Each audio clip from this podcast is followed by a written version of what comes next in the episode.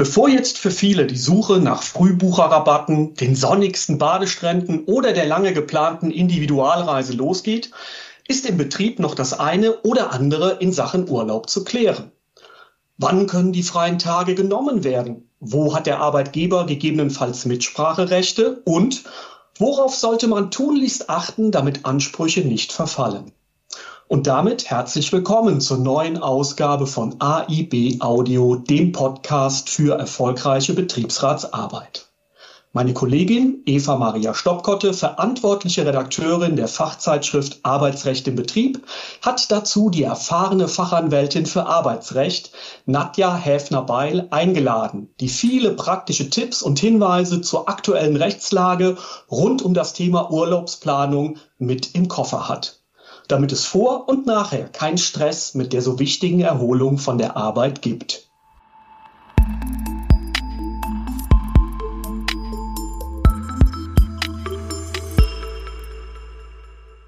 Es geht um die schönste Zeit im Jahr für viele Arbeitnehmende, die Urlaubszeit.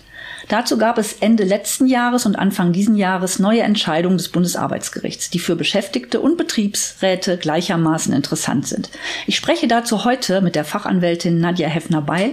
Sie ist Fachanwältin für Arbeitsrecht bei den AFA-Rechtsanwälten und leitet dort den Standort Bamberg. Hallo liebe Nadja, ich grüße dich. Hallo, liebe Eva.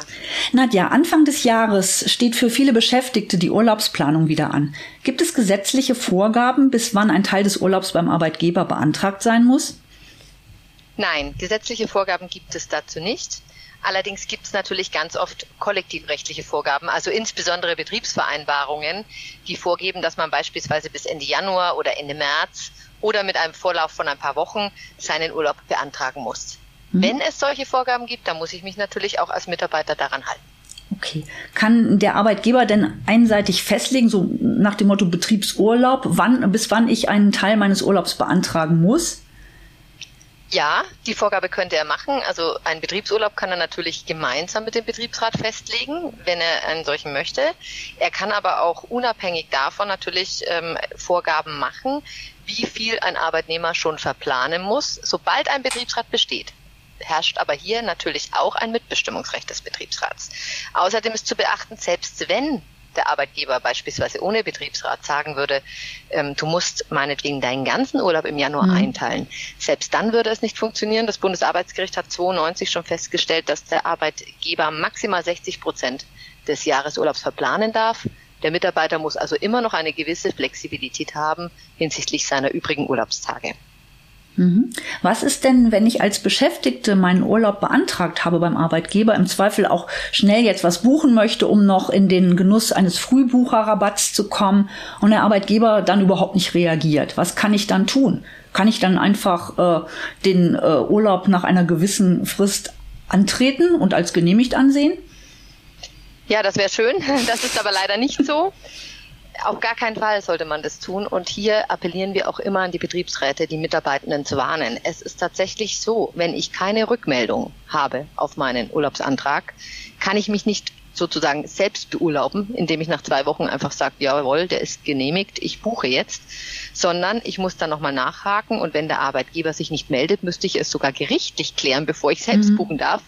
Der Betriebsrat hat natürlich andere Möglichkeiten. Ich äh, würde immer sagen, die Betriebsräte sollen einerseits die Mitarbeitenden warnen, auf der anderen Seite aber in ihren Regelungen auch dafür sorgen, dass eine sogenannte Zustimmungsfiktion aufgenommen wird. Mhm. Das heißt, dass ich reinregel, meinetwegen nach zwei oder drei Wochen, wenn ich nichts vom Arbeitgeber höre, dann kann ich mich darauf verlassen, dass der Urlaub als genehmigt gilt. Also diese Fiktion aufgenommen wird. Und wenn das drin ist, dann kann ich buchen, auch wenn der Arbeitgeber sich nicht meldet. Mhm. Okay. Und wenn ich dann endlich den Urlaub äh, antreten kann, darf ich dann im Urlaub auch machen, was ich möchte?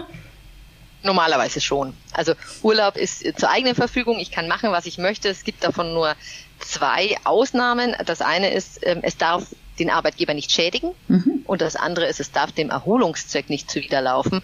Zum Beispiel sollte ich Konkurrenztätigkeiten natürlich außerhalb und innerhalb des Urlaubs unterlassen. Das wäre auch im Urlaub nicht zulässig.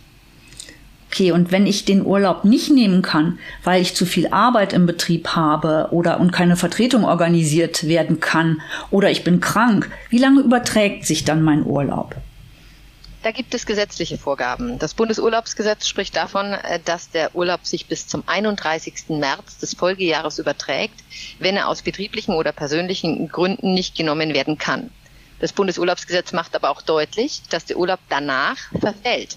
Bedeutet, selbst wenn ich ihn nicht nehmen kann, weil beispielsweise hier betriebliche Gründe dagegen stehen und ich so viel Arbeit habe, dass es einfach nicht geht, muss ich darauf achten, dass ich zumindest bis 31. März des Folgejahres meinen Urlaub einbringe der Arbeitgeber hat dann auch kaum mehr Möglichkeiten, einem solchen Urlaubsantrag auf Resturlaub zu widersprechen, in der Zeit von mhm. Januar bis März im Folgejahr.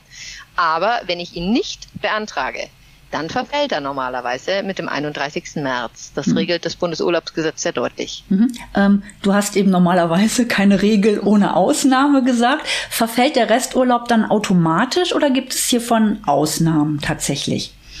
Also normalerweise heißt in der Regel verfällt er automatisch. Ich habe aber zwei Ausnahmen. Einmal die Langzeitkranken. Dazu hat der Europäische Gerichtshof im Jahr 2018 klargestellt, dass bei Langzeiterkrankten dieser Urlaub nicht verfällt. Mhm sondern dass er über den 31. März hinaus übertragen wird. Allerdings nicht unendlich, sondern über das gesamte nächste Urlaubsjahr bis zum 31. März des darauffolgenden. Also es sind im, im Fakt 15 Monate, mhm. wo ich diesen Urlaubsanspruch noch habe.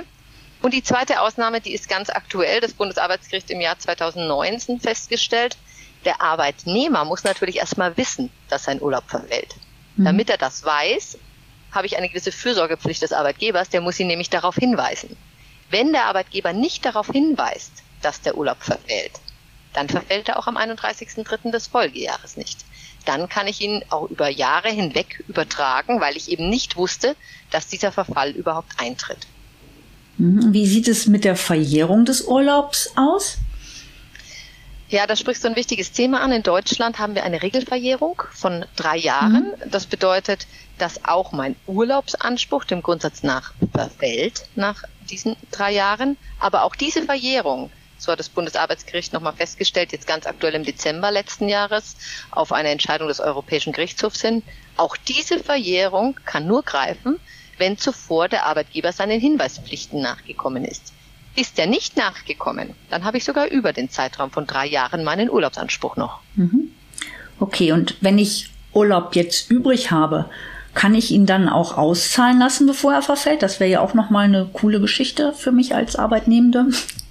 Ja, vor allen Dingen die Arbeitgebenden finden das aber ganz nett, äh, weil dann äh, nehmen die Leute keinen Urlaub. Nein, das Bundesurlaubsgesetz ist da ganz strikt. Das geht von einem Erholungszweck aus und sagt, der gesetzliche Urlaub dient der Erholung. Das bedeutet, ich kann ihn nicht auszahlen lassen und diese, ich sag mal, Sanktion des Verfalls ist ja gerade dazu da, beide Seiten anzuhalten, dem Arbeitnehmenden auch den Erholungszweck zur Verfügung zu stellen und Urlaub zu geben. Ja, es, man hat ja nichts davon, wenn die Leute nach drei Jahren wegen irgendeinem Burnout zu Hause liegen, mhm. weil sie nie Urlaub hatten. Die Leute sollen ihren Urlaub nehmen. Und deswegen kann ich ihn mir nicht auszahlen lassen, sondern ich muss ihn in Natur nehmen, so heißt das juristisch, bedeutet also in Freizeit. Okay, und wenn ich jetzt das Arbeitsverhältnis beendet habe, dann kann, dann wandelt sich ja quasi mein Urlaubsanspruch äh, in Natura in einen Urlaubsabgeltungsanspruch in Entgelt um. Wie lange kann ich dann meinen Urlaubsabgeltungsanspruch geltend machen? Dazu gab es ja jetzt auch eine neue Entscheidung. Ja, also es ist so, ähm, das ist der einzige Fall, den das Gesetz vorsieht, wann ich mir Urlaub auszahlen lassen kann, nach Paragraph 7 des Bundesurlaubsgesetzes. Und ähm, dieser Urlaubsabgeltungsanspruch, den muss ich geltend machen mit Beendigung. Hier greift aber die Verjährung. Hier muss man aufpassen, also die dreijährige Regelverjährung, wo wir gerade noch gesagt haben, die gilt nur, wenn der mhm. Hinweis mhm. des Arbeitgebers auch kam, die greift hier immer. Und zwar unabhängig von einem Hinweis. Nach drei Jahren ist immer Ende.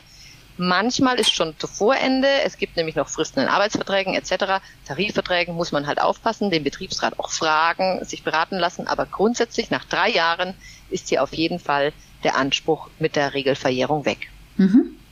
Okay, ähm, jetzt kommen wir zum Schluss. Äh, auf was sollte denn der Betriebsrat achten, wenn er seine Regelungen zur Urlaubsplanung mit dem Arbeitgeber vereinbaren möchte? Was sind da wichtige Punkte, Nadja? Also als erstes wird der Betriebsrat natürlich die Bauchschmerzen aufnehmen, die im Unternehmen sind. Es gibt ja immer genug Mitarbeitende, die dem Betriebsrat auch ihr Leid klagen und er wird wissen, wo die Schwerpunkte zu setzen sind. Was immer in solchen Regelungen diskutiert wird, ist A, die gerechte Verteilung. Also mhm. man muss bitte gucken, dass die äh, Kolleginnen und Kollegen, die beispielsweise einen Partner haben, der Lehrer ist oder die Kolleginnen und Kollegen, die betreuungspflichtige Kinder oder Pflegebedürftige haben und auf Schließungszeiten von Betreuungseinrichtungen angewiesen sind, dass die schon auch gerecht zu den Zeiten eingeteilt werden, wo sie Urlaub nehmen können. Denn es nützt ja nichts, wenn ich den Urlaub außerhalb der Faschingsferien mhm. nehme und mein Partner ist Lehrer und kann nur in den Faschingsferien, ja, sondern man möchte in der Familie den Urlaub ja auch mal gemeinsam in Anspruch nehmen. Das Zweite, was wichtig ist, ist äh, das vorhin schon genannte, diese Zustimmungsfunktion. Ja. Die halte ich für sehr wichtig, dass die Betriebsräte tatsächlich auch einen Rahmen schaffen. Wann kann der Mitarbeitende davon ausgehen, dass der Urlaub genehmigt wurde, auch wenn der Arbeitgeber sich nicht zurückmeldet? Ganz häufig wird noch ein längerer Übertragungszeitraum aufgenommen, mhm. also nicht bis zum 31. März, sondern im Fall von meinetwegen Personalmangel länger. Ja. Da kommt der Arbeitgeber natürlich auch gerne entgegen, weil er mhm. wegen des Personalmangels ja auch darauf angewiesen ist. Und was auch noch ein Punkt ist, den man äh, mit auf dem Schirm haben sollte, ist, wie viel Flexibilität brauchen die Mitarbeitenden noch? Also welcher Anteil soll beispielsweise bis Januar verplant werden? Und welcher Anteil des Urlaubs darüber hinaus äh, bleibt noch für die Beschäftigten zur freien Verfügung. Da muss immer was übrig bleiben, hatten wir schon gesagt, mhm. aber das sollte auch was übrig bleiben, damit hier keine Unzufriedenheit herrscht und ich immer noch kurzfristig ein paar Tage habe, wenn ich äh, irgendwie was plane. Diese Punkte sind normalerweise in der Betriebsvereinbarung drin und da hat der Betriebsrat auch viele Möglichkeiten, das durchzusetzen. Mhm. Ganz, ganz herzlichen Dank. Wir hoffen, dass viele Betriebsräte jetzt deine Empfehlungen aufgreifen und ich bedanke mich. Ja, danke auch.